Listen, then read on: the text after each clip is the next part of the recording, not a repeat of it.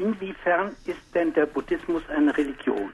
Es gibt keine Gottheit, es gibt also keine Religio, also keine Rückbindung an ein Schöpferwesen. Es gibt nur Buddha, der eine Lehre gelehrt hat, der ein Beispiel gegeben hat. Letztlich kommt es auf die Definition von Religion an, was man darunter versteht. Und man kann diesen Begriff natürlich auch übersetzen. Im Sanskrit wäre das Dharma. Und Dharma umfasst etwas anderes, als man jetzt in ja. unserem westlichen Kontext ja. unter Religion ja. versteht. Generell kann man sagen, dass der Buddhismus zwar auch eine Religion ist, aber Warum? Ähm, Warum?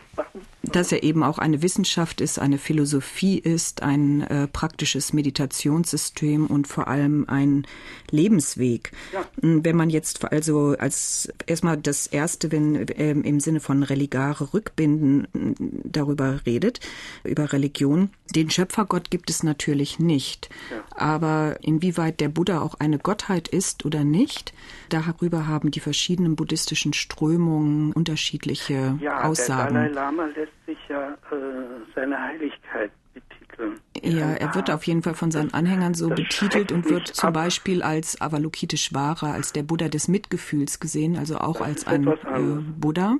Aber es gibt eben auch den Buddha der Weisheit, den Buddha des Mitgefühls, Tara, ja, ja. die Erlöserin ja, und so weiter. Also in einen großen Pantheon von Gottheiten, die alle als äh, verschiedene Gestalten und Formen mhm. eines Buddha gesehen werden. Also mhm. von jemandem, der alle Fehler aufgegeben hat und alle Tugenden verwirklicht hat, um es etwas einfach auszudrücken. Und äh, dann gibt es natürlich seit der europäischen Aufklärung bei uns die Vorstellung, dass Religion mehr ein Hängen an Übernatürlichem ist. In dem Sinne könnte man äh, den äh, Buddhismus sicherlich nicht als Religion verstehen, aber wenn man religionswissenschaftlich rangeht und mehr die verbindenden Elemente betrachtet, also dass es eine Heilslehre gibt, Symbolsysteme, Kulte und Rituale, dann finden wir die natürlich auch im Buddhismus. Da brauchen Sie nur nach Asien fahren, dann sehen Sie das. Ja, also ich, kenne äh, japanische Zen-Buddhisten, die also den Gedanken, dass sie einer Religion angehören, weit von sich weisen ja, ja also es ist interessant.